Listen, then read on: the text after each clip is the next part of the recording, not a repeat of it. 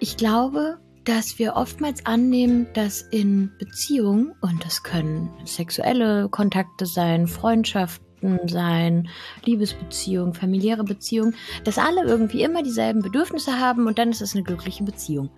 Dum dum, ist leider nicht so.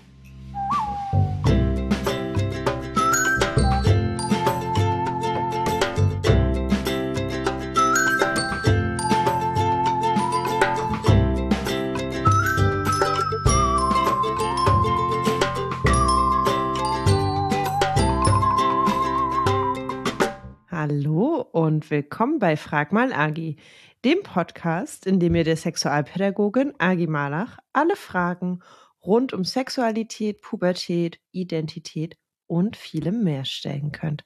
Hallo Agi. Hallo Lotte. Du hattest gerade kurz die Idee, Fluglotsin zu werden, als wir hier die Technik eingerichtet haben. Das finde ich extrem charming. Ja, was, eine gute äh, Vorstellung irgendwie.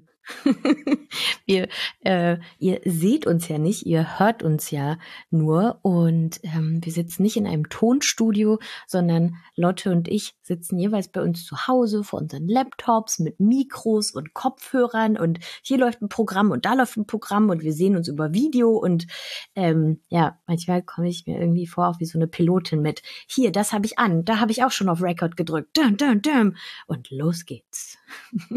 Wir heben ab in die letzte Folge der dritten Staffel tatsächlich. Wuhu. Äh, wie geht's dir damit, Agi?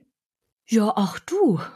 Manchmal gehen Dinge ja auch zu Ende und gehen manchmal auch weiter. Wissen wir ja noch nicht. Von daher freue ich mich erstmal, äh, dass wir noch diese Folge haben mit ganz tollen Fragen und einem richtig schönen Feedback. Ja, absolut. Ich möchte es gerne direkt zum Start vorlesen. Uns hat nämlich die Person geschrieben, die beim letzten Mal die Frage zum Thema Küssen gestellt hat. Wenn ihr die Folge noch nicht kennt, hört euch die unbedingt an. Aber sie hat uns nochmal geschrieben, hallo Agi, hallo Lotte. Ich möchte euch ein ganz großes Dankeschön schicken, dass ihr meine Küssenfrage so einfühlsam beantwortet habt und mir so viel Zuspruch geschickt habt. Ihr habt mir Mut gemacht, auf das zu hören, was sich für mich gut anfühlt. Und dafür danke ich euch. Ich habe die Folge heute bestimmt schon dreimal gehört, damit ich mir alles Schöne merken kann. Ich bin immer ganz beeindruckt, wenn Agi vormacht, wie man für seine Bedürfnisse einstehen soll gegenüber anderen und sich dafür nicht schämen soll, wenn man sich vielleicht ein bisschen anders fühlt. Es bedeutet mir viel, das immer in euren Podcast zu hören. Ihr helft mir dadurch, an mich selbst zu glauben und an das, was sich für mich gut anfühlt. Ein großes Kompliment an Agi, da so ein Vorbild zu sein und zu ermuntern. Du bist wirklich beeindruckend in deiner Art. Und Lotte ist es auch. Ich hoffe, es gibt eine vierte Staffel, but no pressure. oh, das ist so schön. Oh Gott, oh Gott. Oh, ich höre es nicht zum ersten Mal. Ich habe es auch schon gelesen. Und dann hat mein Herzchen ein bisschen ge gehüpft und geklopft und ich habe mich irgendwie total gefreut, auch weil ja, ich auch so eine gewisse vielleicht auch Leichtigkeit oder Erleichterung bei der Person rausgelesen habe und dachte, oh, vielleicht geht's dir jetzt mit diesem ganzen Küssen, Knutschen, uh, Gefühl irgendwie besser. Und es hat, ja, es ist irgendwie nicht mehr so schwer oder verwirrend, sondern ja, hat so ein bisschen Leichtigkeit bekommen das hat mich total gefreut. Und mir ist eine Sache aufgefallen ähm, und ähm, vielleicht hm, möchte ich aber nur ganz kurz was dazu sagen, ähm, weil die Person ja auch geschrieben hat irgendwie, hey, das ist ja voll beeindruckend, wie Agi immer vormacht, wie man für die eigenen Bedürfnisse einsteht und dann ähm, irgendwie auch ein Vorbild zu sein und so. Ähm, ich wollte nur mal erwähnen, ich schaffe das auch nicht immer gut, ne? Also, das ist ja oft, ne, jemand anders fragt was und ich denke so, du, da könntest du doch so und das würde doch gehen und dies würde doch gehen und tralala. Und dann stehe ich manchmal selbst in so Situationen, wo ich vielleicht meine Bedürfnisse äußern muss oder eine Grenze setze oder so. Und dann stehe ich auch da und denke so, wie meine es jetzt? Und ich bin irgendwie verwirrt und unsicher und ich weiß gar nicht so recht, wie ich es ausdrücken soll und mir fehlen die Worte oder ähm, ja, das heißt, ich wollte nur sagen, äh, auch bei Agi ist es manchmal gar nicht so leicht und ich übe das auch immer noch. Also wir sind alle auf dem Weg, würde ich sagen, und wir sollten uns gegenseitig irgendwie unterstützen und bestärken, dass wir das auch üben dürfen und Fehler machen dürfen und gegenseitig voneinander lernen können. Das Wort zum Donnerstag, wenn ihr die Folge an einem Donnerstag hört. Und auch vielleicht, nur weil es einmal, zweimal, 500 Mal gut gelingt, es kann auch gut sein, dass es beim 501. Mal wieder richtig dolle schwer ist. Das finde ich irgendwie auch mhm. nochmal wichtig mitzugeben. Aber tatsächlich ist es auch eine richtig gute Überleitung, weil wir eine Frage in unserem Postfach haben, die in eine ähnliche Richtung geht. Also es geht auch sehr um eigene Bedürfnisse und ich würde die gerne einmal vorlesen. Hi Agi, hi Lotte. Ich habe eine Frage zu Körperlichkeit und Daten. Beim Daten fühle ich mich oft unter Druck, schneller als ich es von mir aus machen würde, mit Körperlichkeit zu beginnen. Ich habe irgendwie das Gefühl, ich möchte mich mit der Person erst sicherer und vertrauter fühlen, bevor ich mich auf Körperlichkeit einlasse und auch gern in kleinen Schritten gehen. Ich lerne den Körper des anderen gern langsam kennen. Darum habe ich eure Folge zu Demisexualität auch mit besonders gespitzten Ohren gehört. Aha, es gibt also auch andere, denen es so geht. Soweit schon mal sehr gut und beruhigend zu wissen. Was mir Schwierigkeiten dabei bereitet, ist weniger das bei mir anzunehmen, dass es so ist und das geht gut. Schwierigkeiten habe ich, das beim Daten zu kommunizieren. Hier komme ich zurück zu, was ich oben gesagt habe. Es schwören so viele Date-Regeln in meinem Kopf rum. Spätestens beim dritten Date sollte man dies oder jenes machen. Und ich habe Sorge, dass es jemanden abschreckt, wenn ich mehr Zeit brauche. Der, die andere hat ja auch Bedürfnisse. Was, wenn wir uns gerne mögen, aber das Tempo, in dem wir uns kennenlernen wollen, nicht gut passt? Habt ihr Tipps, wie ich da gut bei mir bleiben kann und vor allem, wie ich das mit meinem Gegenüber gut besprechen kann? Kann man tatsächlich sowas sagen wie, du, ich verbringe total gern Zeit mit dir und möchte dich gern besser kennenlernen? Daher würde ich dir gern was über mich erzählen, was für mich wichtig ist, dass du es weißt, nämlich, dass ich demisexuell bin. Können wir darüber mal reden, was das für mich bedeutet, wenn ich jemanden kennenlerne. Und wie ist das denn bei dir so? Vielleicht so irgendwie? Ich komme damit etwas komisch vor. Und wie lange sollte man warten, bis man jemanden sowas von sich erzählt? Vielleicht habt ihr ja tolle Tipps. Ich danke euch. Ein toller Podcast.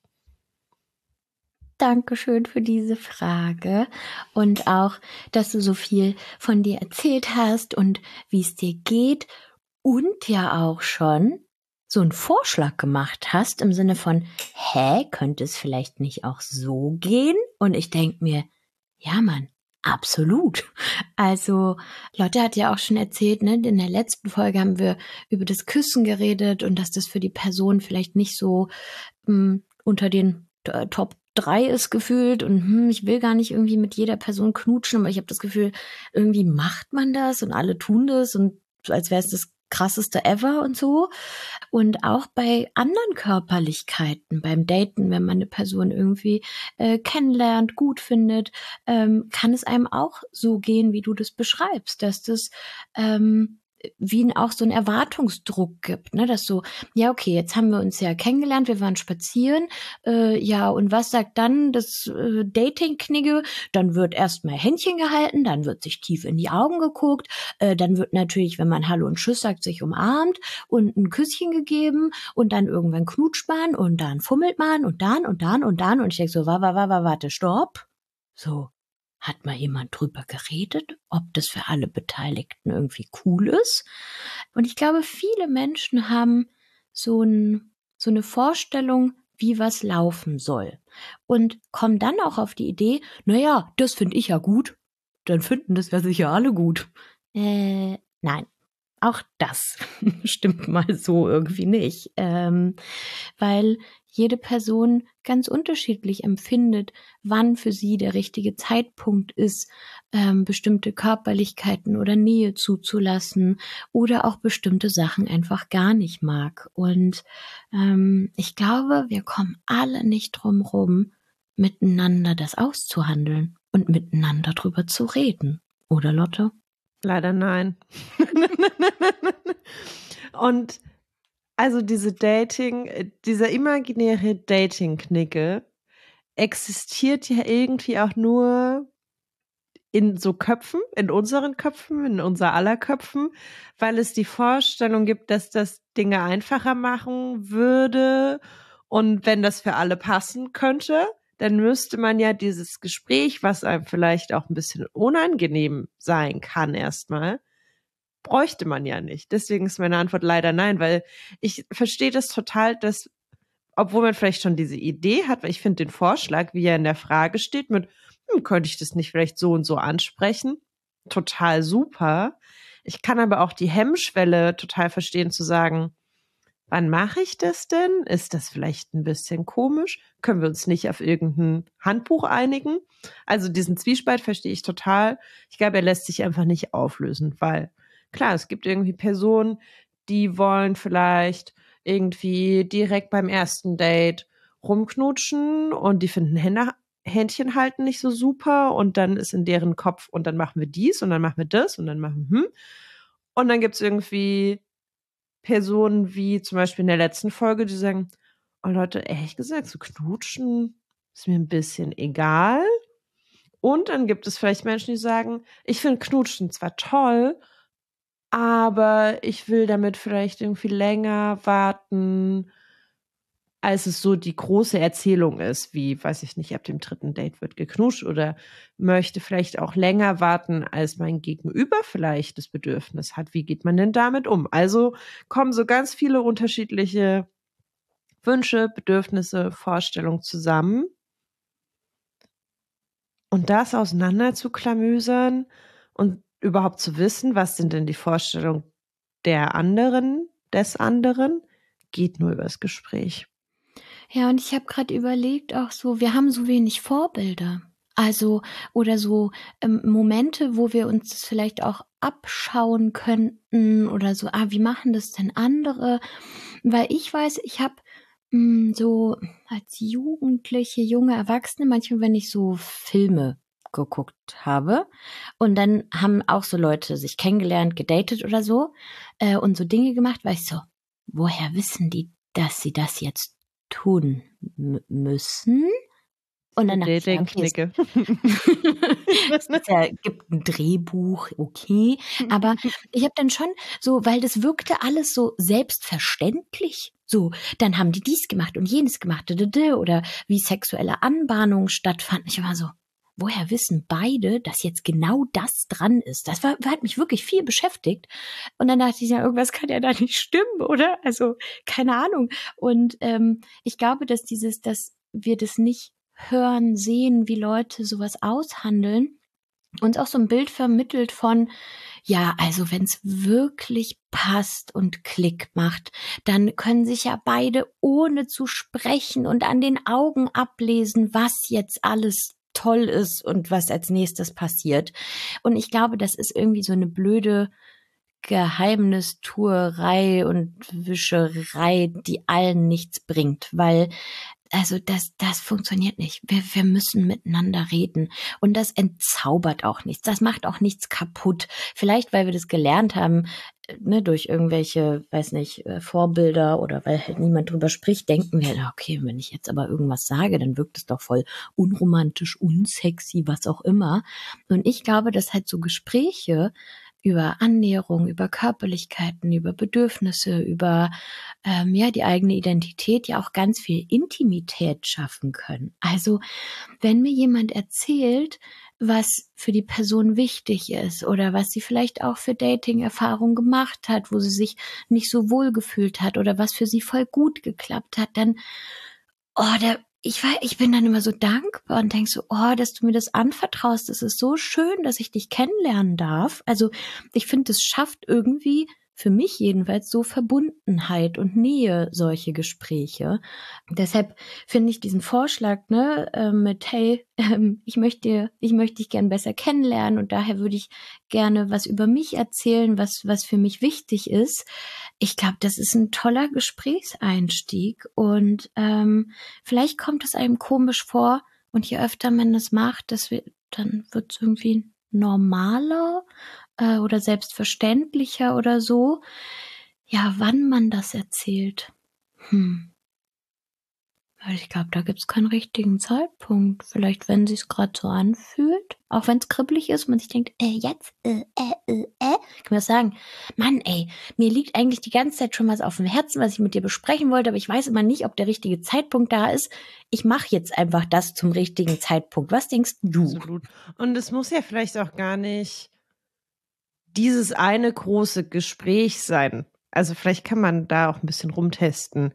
Es ist so einmal das große Gespräch oder knüpft dann später nochmal an oder ist so, hey, ich will dir sagen, dass ich demisexuell bin.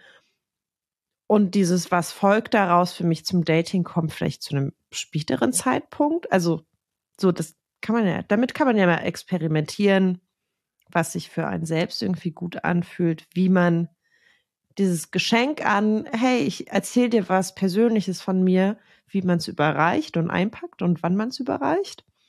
Mm, was mir noch durch den Kopf ging bei der Frage auch, weil das die Person selbst geschrieben hat, so diese Frage von, ja, aber ist es nicht abschreckend, dass ich irgendwie langsamer bin als vielleicht mein Gegenüber?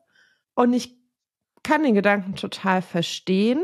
Und gleichzeitig denke ich, ja, aber was, also man könnte es auch umdrehen. So ist es nicht für dich abschreckend, wenn die andere Person sich nicht auf dein Tempo einlassen kann. Oder was heißt abschrecken? Vielleicht ist es dann einfach nicht passend. Vielleicht findet ihr euch menschlich super toll, aber habt eben unterschiedliche Vorstellungen davon, wie körperliche Nähe hergestellt wird und wie schnell körperliche Nähe miteinander hergestellt wird. Also das wenn es wirklich so ist, dass selbst nach einem Gespräch und so ein, ey, so ist es für mich, wie siehst du das denn? Und man versucht sich irgendwie anzunähern in dem Sinne von, ah, ich würde es vielleicht anders machen, aber klar, ich kann mich auf dein Tempo einlassen oder das ist ungewohnt für mich, aber klar, lass uns das versuchen. Das wäre ja irgendwie optimal und schön. Aber wenn die andere Person so sagt, so, nee, das ist irgendwie krass, so langsam für mich, das entspricht nicht meinen Bedürfnissen, dann ist es vielleicht nicht so eine gute Passung auf der Ebene. Und es muss, also das ist in dem Moment erstmal vielleicht schade, weil man sich irgendwie super toll findet. Aber das muss ja auch gar nicht so zugespitzt dann auch irgendwie sein, vom, im Sinne von, das ist jetzt irgendwie super furchtbar. Ja, und ich da, genau, ich dachte nämlich auch noch an diesen Punkt von, ja, die andere Person hat ja auch irgendwie Bedürfnisse, ne? So, und was ist, wenn die unterschiedlich sind? Und ich glaube, dass wir oftmals annehmen, dass in Beziehungen, und das können ähm, sexuelle Kontakte sein, Freundschaften sein, Liebesbeziehungen, familiäre Beziehungen, dass alle irgendwie immer dieselben Bedürfnisse haben und dann ist es eine glückliche Beziehung. Ähm, auch hier, düm düm, ist leider nicht so. Es kann auch in Beziehungen, die total glücklich sind, wo die Leute sich äh, lieb haben, gut finden, was auch immer, immer mal wieder passieren, dass sie unterschiedliche Bedürfnisse haben und das irgendwie aushalten und aushandeln müssen. Und halt nur so weit, wie es beiden damit gut geht. Weil ich habe auch gerade überlegt, ich kann mich erinnern an eine Dating-Situation, die ich erlebt habe, wo ich total Lust hatte, die Hand der Person zu halten. Und ich habe dann einfach gesagt, von wegen, hey, ich habe, also wir haben uns schon vorher irgendwie gesagt, dass wir uns gut finden und so, und dann ich halt voll Lust, deine Hand zu halten. Und die andere Person hat gesagt, ja, ich auch. Und dann ist erst mit einer Stunde nichts passiert, weil sich niemand getraut hat, die Hand auszustrecken. Ich war so, ah, okay, jetzt weiß ich auch nicht, hast du jetzt auch Lust? Doch nicht mehr? Ich weiß, frage ich jetzt doch mal, ich weiß nicht. Und irgendwie war da genau, irgendwas in der Luft und dann haben wir auch nochmal drüber geredet und haben festgestellt, ja, ich habe, glaube ich, ein deutlich schnelleres Tempo, was irgendwie Körperlichkeiten angeht, als die Person. Und es hat mich irgendwie verunsichert und ich dachte so, hm, okay, naja, boah, weiß jetzt auch nicht so genau. Und habe gemerkt, Mano, warum kannst du nicht genau das Tempo haben wie ich? Und die andere Person war aber so, nee, ich bin ein bisschen langsamer und schüchterner und vorsichtiger. Und ich war so, hm, ja, okay, das stimmt. Und das war ein Unterschied, aber das war kein trennender Unterschied, sondern ich dachte, okay, das ist doch in Ordnung für mich. So, ich kann mich auch auf dein Tempo einlassen. Ne? Also Unterschiede müssen ja nicht immer gleich trennend sein, sondern ähm, genau, es kann auch die Person sein, in dem Fall ich, die sagt, ah ja, du, äh, ich hätte jetzt aber auch hier aufs Gaspedal drücken können, aber weißt du was? So ein bisschen langsam vor sich her tuckern, na, das ist doch auch was Schönes, lass halt das machen, ne? Aber es war halt eine Aushandlungssache und ähm, es hat zum Glück dann irgendwie geklappt. Ich wollte gerade, äh, bevor du die Geschichte erzählt hast, die ich übrigens hervorragend finde zur Illustration, sagen, nämlich, dass es genauso wie wir es eben schon gesagt haben, auch da an Vorbildern fehlt. Also nicht nur an Vorbildern fehlt, wie führt man dann vielleicht so Gespräche oder wie können so Anbahnungsprozesse gestaltet werden? Aber eben auch an Vorbildern fehlt, wie halten wir eigentlich unterschiedliche Bedürfnisse in Beziehung zu anderen Menschen aus? Weil, wenn wir Filme und Serien gucken, dann sind ja alle irgendwie nur super happy und es greift ineinander, wenn es eine glückliche Beziehung ist. Oder es ist halt so das Megadrama und dann ist halt die Erzählung so, ja, es geht halt nicht aus. Mhm. Mhm. Aber es gibt keinen dazwischen. Es gibt kein, ja, ich möchte jetzt eigentlich was anderes als du. Wie gehen wir denn damit um? Dafür, und das habe ich gerade auch vorhin beim Sprechen, merke ich so, wie beschreibe ich das denn? Weil es so wenig Erzählung dazu gibt, merke ich auch, dass manchmal selbst mir dann die Worte dafür fehlen, das gut auf den Punkt zu kriegen. Und ich fand es schön, dass du meintest, es gibt einen Unterschied, aber es muss nicht ein trennender Unterschied sein. Hm. Ja, und also, ja, ich finde immer wichtig, solange das noch für alle irgendwie aushaltbar ist und nicht irgendwie quälend ist und wo ich denke, oh, ich muss mich als Person total zurückstellen oder meine ganzen Sachen ganz hinten anstellen, immer überall. Aber es kann ja auch sein, dass man sagt, du, an dem Punkt hätte ich jetzt ein anderes Bedürfnis, aber ich sehe gerade deins und möchte drauf eingehen. Und dann ist es doch vielleicht auch in Ordnung. Ähm, oder auch festzustellen, ja, jetzt haben wir beide gesagt, was wir wollen, das passt gar nicht so gut zusammen. Wir wissen auch gerade beide keine Lösung. Ja, dann haben wir jetzt mal beide kurz dieses Gefühl. Und vielleicht sollten wir auch viel mehr mit Freundinnen oder so auch drüber reden. Du, wenn du so ein Gefühl hast, was machst denn du dann? Ja, vielleicht kennt man das ja aus irgendwie, ne?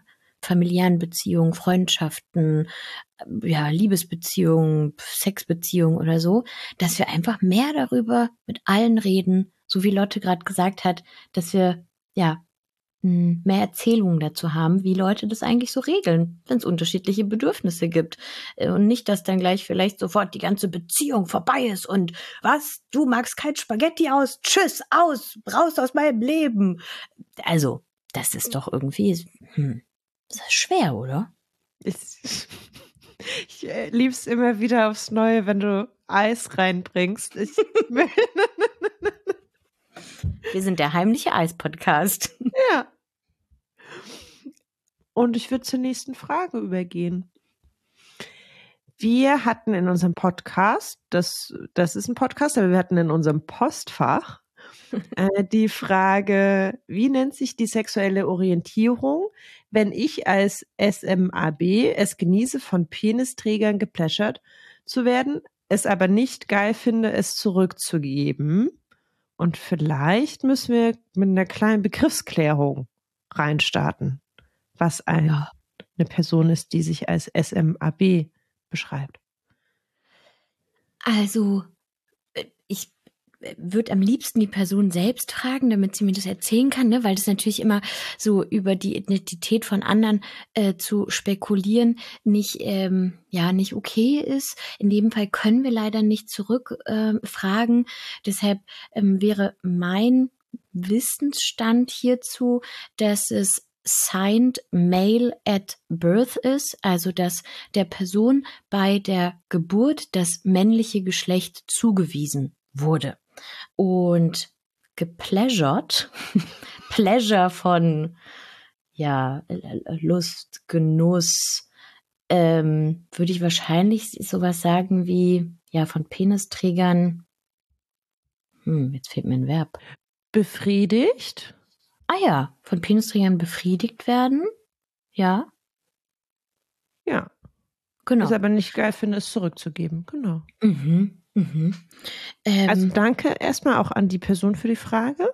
Ja, auf jeden Fall. Also vielleicht würde ich erstmal darauf eingehen, dieses, wenn die Person es selbst gut findet, von Menschen mit Penis befriedigt zu werden, ähm, ob das nun ist, dass der Penis irgendwie anal eingeführt wird oder es geht um Oralverkehr oder so und die Person das aber nicht in derselben Form zurückgeben möchte, ist das einfach auch völlig in Ordnung weil das deine sexuelle Vorliebe ist und du einfach weißt, oh, ich finde das richtig toll, wenn das jemand bei mir macht und ich genieße das und ich finde das ja toll.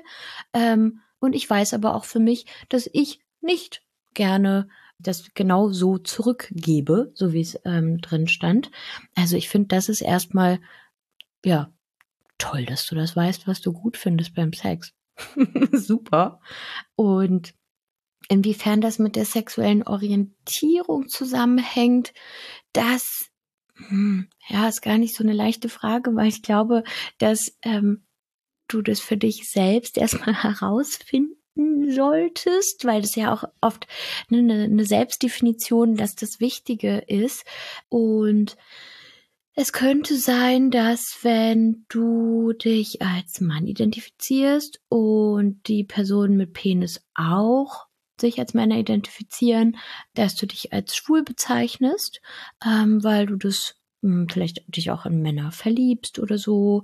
Und das hat aber nichts dann damit zu tun, so, ah, aber wenn ich das nicht zurückgebe, dann bin ich ja nicht richtig schwul oder so. Oder ähm, selbst wenn du, weiß was ich, auf alle anderen Geschlechter auch stehst und sagst, ich bin pansexuell oder bisexuell oder so, dann ist, glaube ich, der ausschlaggebende Grund nicht, ob du das ähm, zurückgibst oder nur ja, empfängst. Und da kommen so diese ganzen auch aktiv, passiv, weiß ich nicht, hm, ob man die Wörter benutzen möchte oder nicht. Das ist, spielt dann gar nicht so eine große Rolle, sondern einfach so, wie es für dich sich richtig anfühlt und welcher Begriff sich auch für dich irgendwie bestärkend anfühlt und gut anfühlt. Ja, das muss überhaupt nichts damit zu tun haben, was du sexuell dann machst oder nicht. Ich habe gerade noch überlegt, das und ich bin damit vorsichtig, weil einfach da die Frage zu wenig hergibt. Also von, ja, zu welchen Geschlechtern fühle ich mich sonst auch oder darüber hinaus hin angezogen? Also die sexuelle Praktik und ich habe Sex mit Männern oder mit Menschen mit Penis sagt erstmal noch nicht so viel über die eigene sexuelle Orientierung aus. Und Agi hat jetzt irgendwie ein Beispiel aufgemacht mit, ey, wenn du dich selbst als Mann identifizierst und deine Sexualpartner sich auch als Männer identifizieren, könnte man es schwul nennen. Das hat erstmal nichts damit zu tun, ob dann irgendwie im gleichen Maß die Lust, die Erregung, das Befriedigen zurückgegeben wird. Aber ja, deine, also deine sexuelle Orientierung kann auch pansexuell sein, bisexuell sein. Vielleicht sagst du auch als Selbstbeschreibung, ich bin heterosexuell, weil ich vornehmlich mit Menschen äh, Sex habe und mich von denen angezogen fühle, die ein anderes Geschlecht haben als ich. Und Sex mit Menschen mit Penis kommt halt auch vor. Also deswegen war ich so ein bisschen vorsichtig, weil zu wenig in der Frage steht, um irgendwie zu wissen, mh, was die Person, wie die Person Sexualität lebt. Aber am Ende des Tages benennst du deine sexuelle Orientierung selbst und es hat was damit zu tun auch, was sich für dich richtig und passend anfühlt und wenig mit dem, es ist keine, keine Zahlenreihe und keine Statistik mit, ich habe so viel Sex mit den und den Menschen und über die und die Praktik aus. Daraus ergibt sich folgende sexuelle Orientierung. Sondern das eine sind Sachen, die man irgendwie sexuell macht, sexuelle Praktiken, sexuelle Vorlieben. Und das andere ist deine Identifikation. Und auch an dieser Stelle empfehle ich, wie schon so oft, richtig gerne das Queer-Lexikon. Die haben nämlich ähm, auch ja Lexikon, wo ähm, bestimmte Begriffe definiert sind und auch immer so, dass finde ich, man sie total gut verstehen kann. Ähm, auch ganz viele sexuelle Orientierungen, ähm, wo man nochmal nachlesen kann. Aber die haben auch ähm, wie so eine Fragebox, wo man den Fragen, Fragen stellen kann und da beantworten die auch Fragen. Und ähm, vielleicht wurde ja auch da schon mal eine ähnliche Frage gestellt. Vielleicht kannst du da ja auch ein bisschen stöbern, weil ja, ich finde das total toll, was Queerlexikon so macht. Okay, ich habe jetzt noch eine letzte Frage und ich habe mich richtig dolle thematisch über diese Frage gefreut, weil sie das Thema Abschied in sich hat und es irgendwie ganz gut zum Staffelabschluss passt. Die Person hat es auch selbst geschrieben. Liebe Agi, liebe Lotte, vielen Dank für euren tollen Podcast. Ich wollte euch nach Tipps fragen, wie man es schafft, jemanden loszulassen.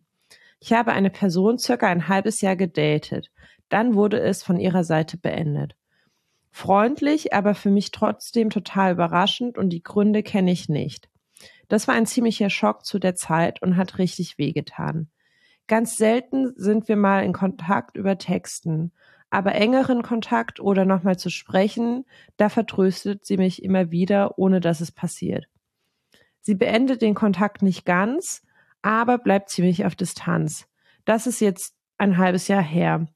Und obwohl mein Verstand weiß, dass es besser ist, dass wir unsere Beziehung nicht weiter vertieft haben und ich mich schon öfter durch ihr Verhalten verletzt gefühlt habe und ich lang richtig traurig wegen ihr war, gelingt es mir nicht ganz, sie loszulassen. Immer noch denke ich immer mal wieder an sie und vermisse Momente, die schön waren. Besonders wenn ich alleine bin, gehen meine Gedanken mal wieder zurück an Momente, die wir zusammen hatten und in meinem Kopf kreisen Fragen, warum etwas so oder so passiert ist. Ich möchte sie gerne ganz loslassen, aber ich weiß nicht, wie mir das gelingen kann. Wenn sie sich nochmal meldet, schreibe ich doch meistens zurück. Warum halten meine Gefühle an jemanden fest, der mich so verletzt hat? Eigentlich möchte ich aus dieser Position gerne rauskommen, wo ich immer nur darauf reagiere, wenn sie Lust hat, sich zu melden. Habt ihr Tipps oder Erfahrungen, die ihr teilen könnt fürs Loslassen? Und ist es normal, dass es so lange dauert? Wie kriegt man jemanden aus seinen Gedanken und Gefühlen und wie soll ich mich ihr gegenüber verhalten? Den Kontakt vielleicht ganz beenden? Ich bin ein bisschen ratlos und freue mich über Tipps von euch fürs Endlieben. Wie geht das?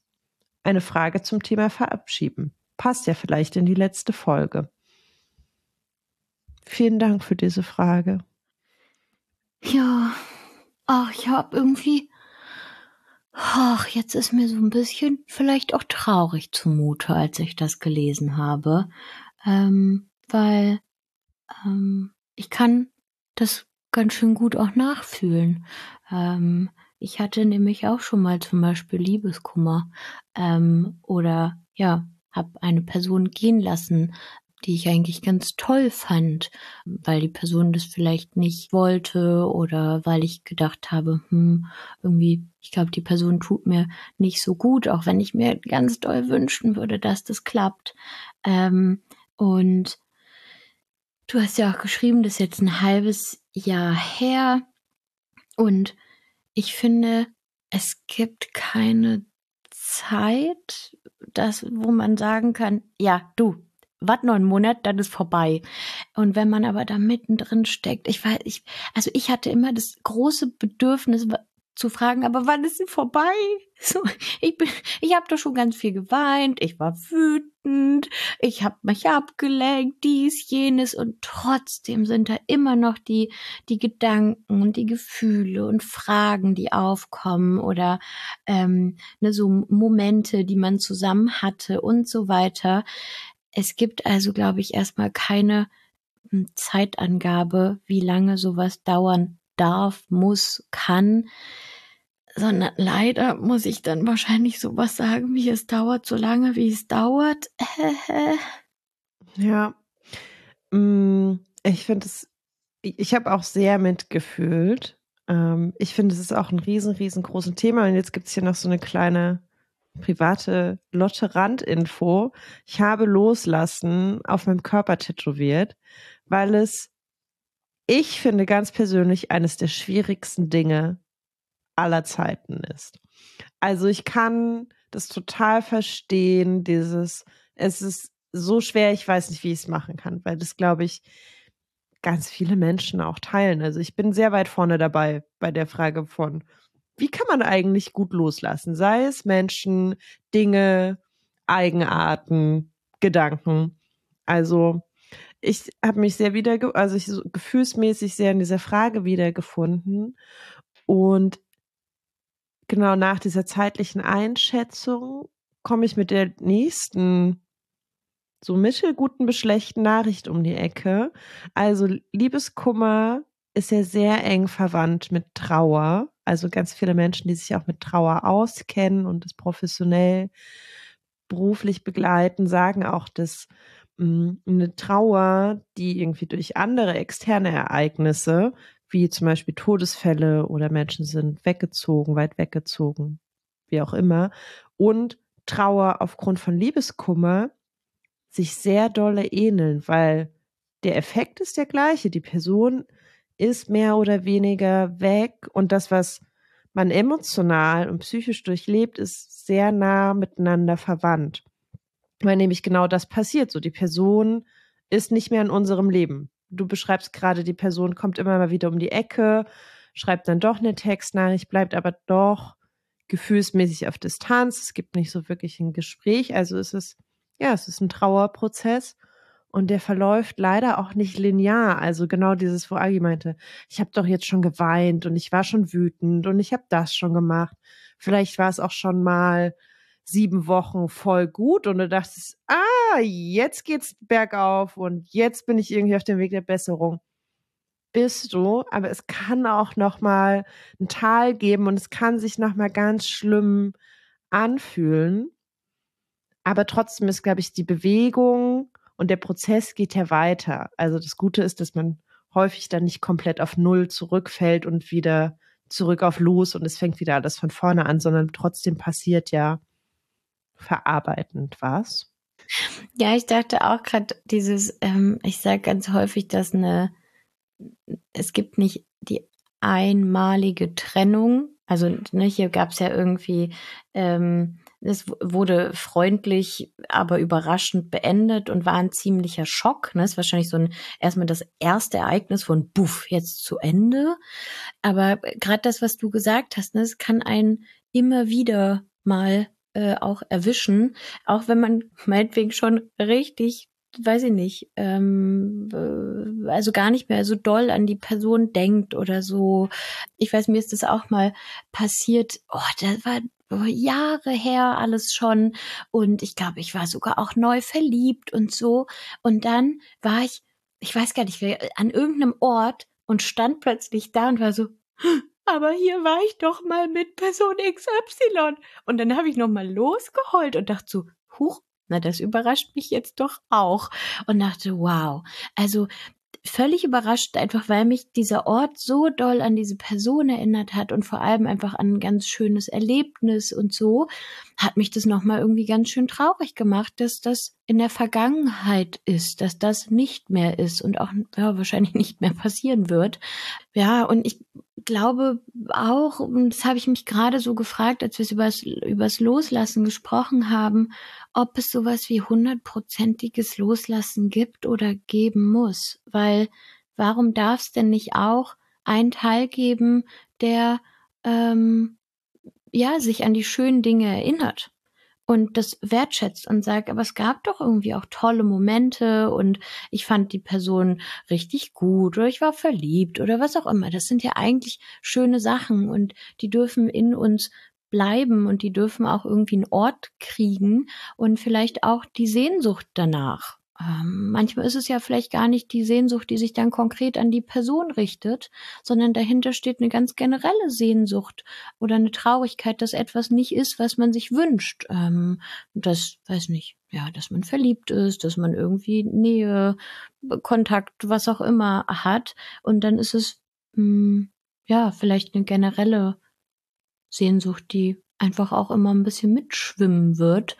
Ähm, und manchmal sich traurig zeigt, manchmal wollend sich zeigt, manchmal ja ganz unterschiedlich vielleicht auftaucht in uns oder so.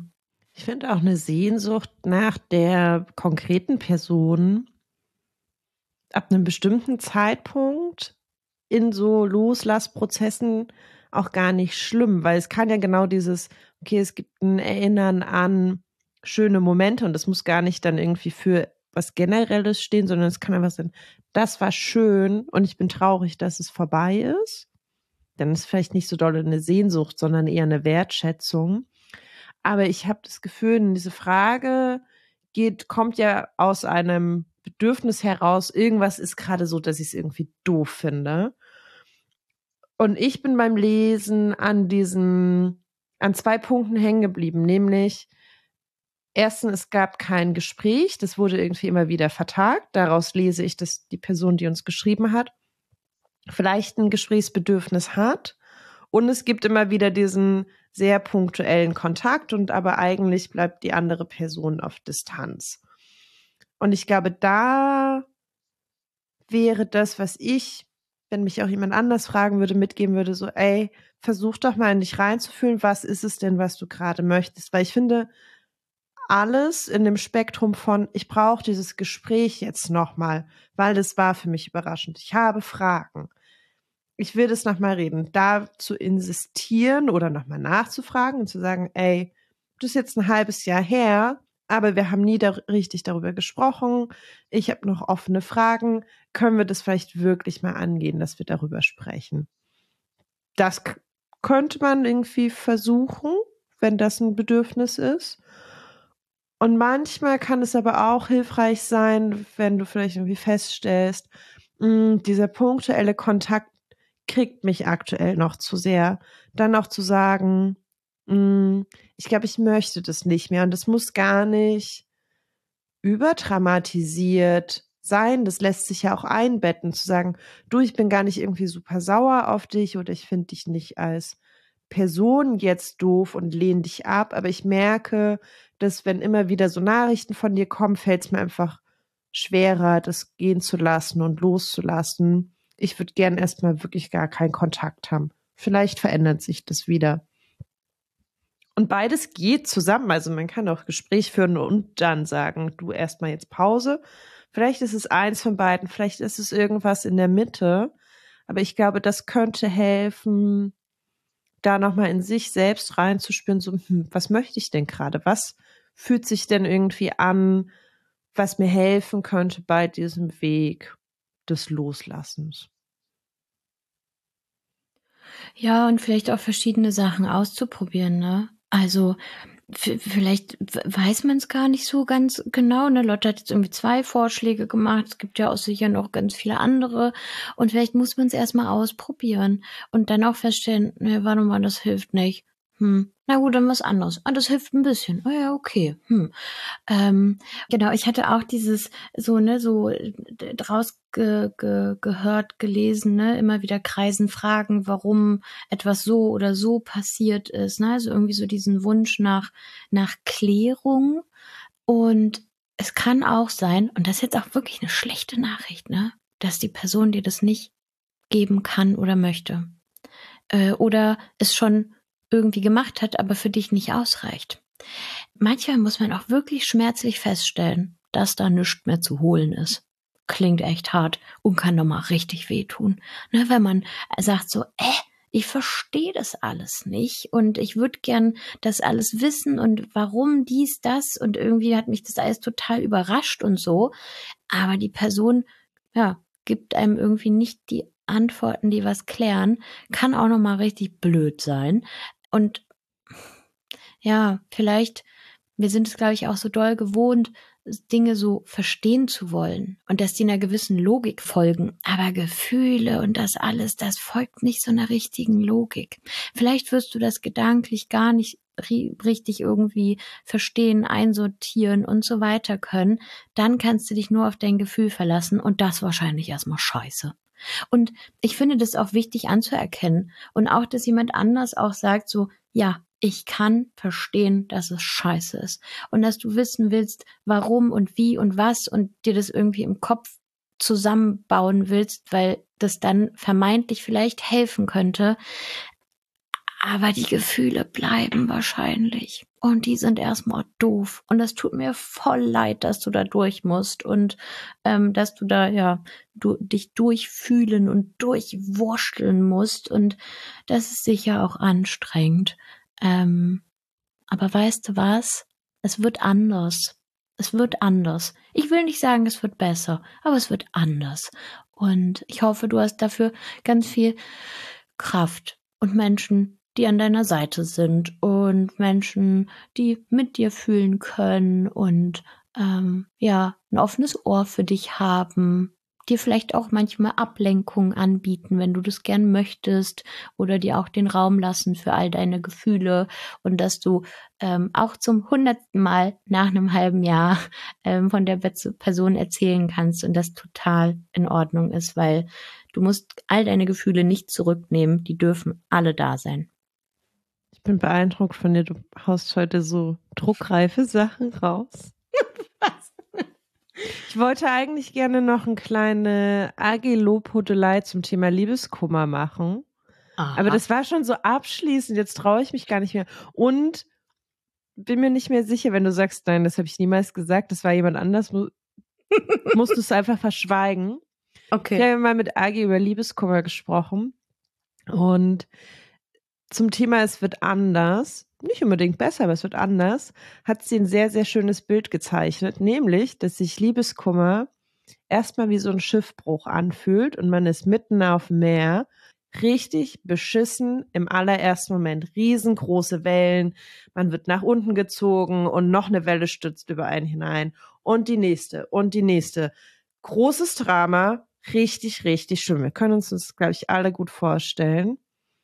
Und dieser Prozess von irgendwann ist es anders, ist nicht, das Meer ist nicht, nicht mehr da, die Wellen sind nicht mehr da, das Boot ist nicht auf einmal wieder ganz und schippert rum, sondern vielleicht sitzen wir irgendwann am Strand, wir sehen das Meer, wir sehen auch Wellen auf dem Meer, aber die Wellen haben sich vielleicht verändert. Wir können mit ein bisschen Abstand dann drauf gucken und sagen, mhm, das ist das Meer, da gibt's Wellen, das Schiff ist jetzt auch gerade nicht mehr da, aber ich bin ja jetzt hier an Land. Ja. Daran denke ich ganz, ganz häufig. Ich glaube, Lotte, ich muss zurücknehmen. Ich war das nicht. Ich glaube, ja, ja, das muss man auch mal klarstellen. Man darf sich ja nicht Lob einheil, heil, habt, ihr wisst schon, was man ja nicht gesagt hat. Ähm, ich glaube, das mit den Wellen war ich und das mit dem Schiffbruch war deine ehemalige Podcast-Partnerin. Ähm, und dann haben wir das, darüber über das Bild gesprochen und ich war so, oh mein Gott, das ist so perfekt. Ähm, also ja, vielleicht hilft auch das, dass ähm, das Bild, ähm, vielleicht paddelst du gerade noch im Meer herum und dann kommt wieder eine Welle und man denkt sich, ich kann noch nie mehr. Und dann kommt noch eine Welle und man denkt sich, Mano. Aber du kannst schwimmen, du kannst dir ein Rettungs Ring holen. Du darfst um Hilfe ähm, bitten und du darfst dir auch eine Pause gönnen am Strand und den Wellen zu gucken. Und sie werden weniger, sie werden sanfter. Und ähm, ja, du wirst es überleben. Absolut. Angie, ich möchte sagen, es war mir eine Freude. Ein inneres Diese, Blumenpflücken. Ein inneres Spaghetti-Eis essen. Oh ja! mit dir diese dritte Staffel zu machen. Und wir wollen auch ein großes Dankeschön an Haus 1 richten, die praktisch uns hosten und unser Label sind. Und ein riesen, riesengroßes Dankeschön an Kata, die all unsere Folgen schneidet und die Postproduktion macht und hochlädt. Ja, auch ähm, von mir ein ganz, ganz großes Danke an Haus 1, dass ihr diesen Podcast möglich macht und dass euch sexuelle Bildung am Herzen liegt. Ähm, und ähm, ja, auch ein Riesendank an Kada, die sozusagen hinter den Kulissen werkelt. Und natürlich danke, dass es die Frag mal Agi Hörerinnenschaft gibt. Ich glaube, ihr seid richtig coole Leute. Ich glaube auch. Ich glaube, glaub, ziemlich cool. Und Lotte, es war richtig schön, dass wir das zusammen gemacht haben. Also auch ein großes Danke an dich. Sehr gern. Wir sagen Tschüss, kommt gut durch den Herbst und Winter. Ja, passt ganz doll auf euch auf und gönnt euch ab und zu ein Eis. Tschüss. Ciao.